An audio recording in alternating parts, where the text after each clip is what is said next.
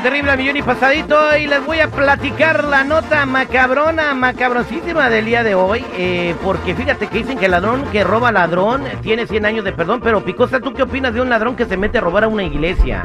Ay, no, pues qué poca tiene, porque una iglesia es sagrada, Dios mío, ya hasta ni eso respetan. Ya ni eso respetan. No se vale, Eh, que no. roben mejor tu casa, yo creo que Ah, ahora, más. mejor que roben la tuya. Ya saben dónde vivo. Oye, el ladrón intenta robar iglesia y termina herido por la espada de San Miguel Arcángel.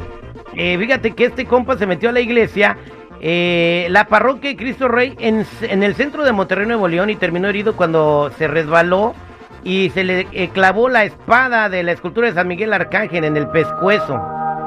Eh, la policía de Monterrey informó que Carlos A, de 37 años de edad, pretendía sacar la imagen de San Miguel Arcángel de la parroquia ubicada en el cruce de Villagara en Reforma alrededor de la 1.20 de la mañana el sábado 14 de enero. Y de acuerdo con los primeros reportes, Carlos A saltó del barandal de la entrada, ingresó a la iglesia rompiendo los vidrios. Sin embargo, se tropezó y fue cuando la espada del Arcángel Miguel se le atravesó en el pescuezo. Ay, pues cómo lo traería, porque óyeme, para el pescuezo solamente tendría que ser bien exacta para darle ahí. Pero eh, a lo, es lo que la gente está diciendo que es justicia divina. Bueno, puede ser justicia divina, pero óyeme, ya para que sea exactamente en el cuello le podía dar en otro lado, ¿no? ¿Cómo En- que nomás ahí en el En pescuezo? el yoyo. Cuando ya tenía el hoyo, pues. Bueno, pero no le atinó. En la no se boca, lo puede ser en la Ah, boca, pues. bueno, también. Bueno. Pobre pescuezo. Quedó el vato pues todo ensangrentado con la camisa manchada de sangre y bueno fue cuando la gente llamó a las autoridades a la policía municipal que llegó, le dieron los primeros auxilios y lo metieron al bote. Pobrecito, se lo merecía, ¿no? Todavía de que va con el pescuezo ahí todo roto. Bueno, pero, pero esto es justicia divina. Yo pienso que sí, yo pienso que sí. Ah, Fíjate que hace algunos años en México decían las abuelitas, puedes robarle a quien quieras, pero cuando le robes a la iglesia, Dios te va a castigar. Ahí está la muestra. Es un karma. No, no, eso no es karma, es un castigo, es una justicia divina. Es un karma. Es un karma porque también te está atacando a ti. Te está, te está llegando a ti también el castigo. No puedes tener nada más una justicia divina. ¿Cuán- ¿A ti te han castigado ya con justicia divina? Uy, de veces. Vive castigado, mi compadre. Toda la vida. Ve la cara nada más que tengo. Dime si no estoy castigado.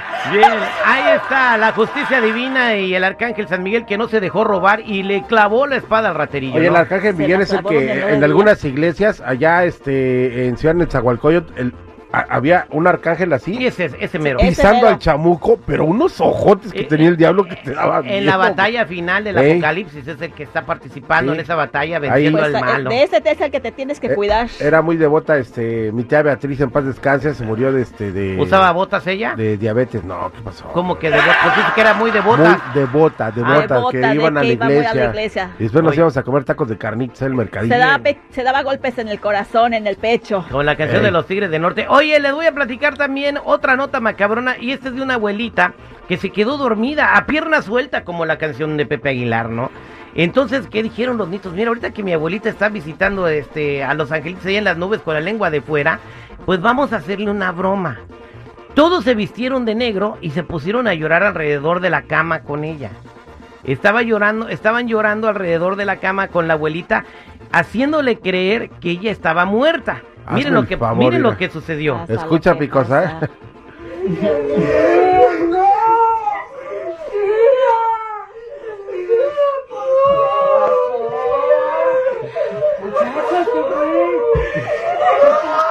Hipocresía.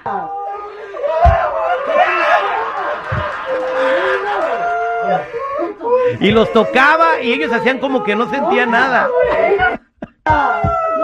¿Se estaban haciendo conveniencia o qué?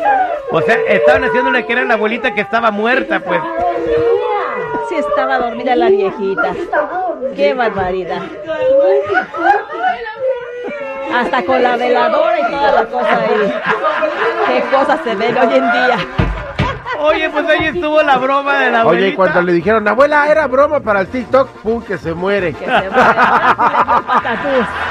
Oye, eh, pues el video tiene 47 millones de reproducciones, 2 millones de likes y más de, de 4 mil comentarios. Fue todo un éxito en las redes sociales. Imagínate la señora, o sea, sí, yo creo que en un momento pensó que sí estaba muerta y que era su espíritu el que estaba viendo sufrir a sus Pobrecita, ve su cara de desesperación de la señora, ¿eh? Sí, Si era para que de- se le subiera la primero azúcar. la gozó y luego lo lamentó, ¿verdad? Porque Eh. terminó muerta. No, pero dice la señora que terminó este eh, de reconocer a todos los que participaron en la broma y que el día que se vaya a visitar San Pedro de Vera no les va a tocar ni un penny, ni un dólar, ni un peso de lo que ella tenga en la herencia. O sea que ya están automáticamente acelerados, pero con mucho éxito en las redes sociales con esta broma muy original, ¿eh? No, pues tendré que hacer la mía yo también. La abuela Y va les a ser dijo. con el pelo suelto.